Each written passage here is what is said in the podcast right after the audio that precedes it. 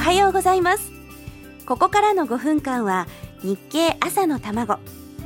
世の中で生まれているものと言葉と出来事に経済というスパイスをかけて会社に行くのがきっと楽しくなるそんな話題をお伝えできるよう頑張ります。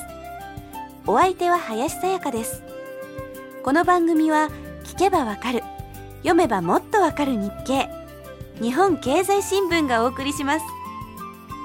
改めまして林さやかです。今日もお届けしています日経朝の卵。世の中で生まれている小さな卵のような出来事や流行り物からこの不況を乗り切るヒントが見つけられるよう心を込めてお伝えしていきます。さて昨日は塩スイーツがブームを超えて定着してきたというお話。塩の次に今じわじわと来ているのはそうです醤油です。醤油こと 失礼。これは村上庄司さんの専売特許でした。いいですね。この専売特許というフレーズ。お父さん世代の人がよく言ってます。それはあいつの専売特許だからとかね。すごく昭和の匂いがしますよね。ところでこの専売特許って何でしょう。実はこれ今は特許としか言いません。特許庁に出願して認めてもらうあの特許です。ルーツをたどるとなんと紀元前古代ギリシャにまで遡るんだとか。ギリシャのある町で特別な料理を考えた人には考案者に1年間その料理の独占権を与えるという制度があったんだそうです。いいですね。最初の特許がお料理だったなんて知らなかったです。